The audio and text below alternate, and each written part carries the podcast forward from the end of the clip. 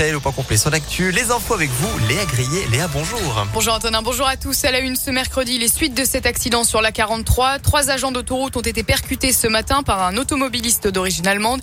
Il est ensuite entré en collision avec un poids lourd près de Cérezin-la-Tour. L'un des agents d'autoroute est décédé. Le trafic reste très perturbé dans les deux sens de circulation. Il est donc préférable d'éviter le secteur.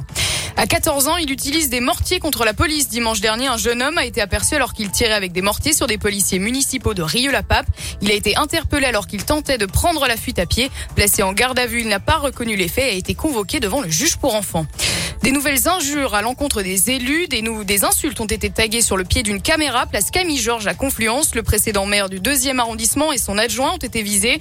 Dans le quartier, de nombreux actes similaires ont été observés ces derniers temps. En janvier dernier, des projectiles ont été lancés sur des caméras.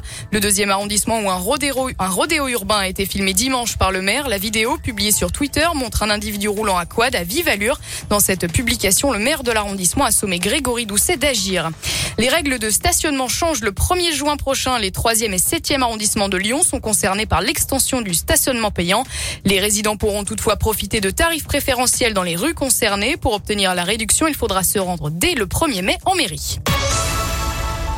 Les syndicats sont en ordre de marche pour les traditionnelles manifestations du 1er mai. N'ayant pas obtenu satisfaction dans les urnes, ils veulent faire du 1er mai une tribune pour leur combat. Les revendications sont nombreuses sur les porte-cartes ce dimanche. Mireille Caro, la secrétaire générale de la représentante de la CGT dans la région, nous en détaille certaines augmentation du pouvoir d'achat, mais avec des augmentations de salaire qui comprennent bien évidemment de quoi financer notre sécurité sociale et nos services publics, une retraite à 60 ans à taux plein.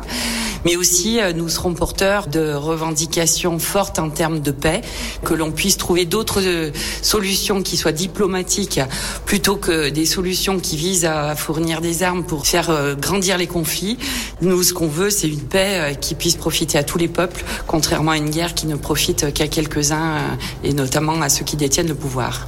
Pour les syndicats qui appellent à manifester dimanche, l'élection présidentielle a de nouveau prouvé la fracture de la société et la nécessité d'un meilleur dialogue social.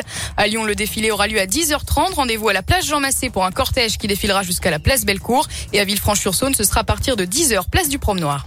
Dans l'actualité également, ces nouvelles images choc de l'association lyonnaise de défense des animaux L214. Elles montrent l'enfouissement de millions de cadavres d'oiseaux d'élevage dans une fosse. Selon l'association, l'endroit aurait été réquisitionné par l'État sur un chantier d'autoroute en Vendée.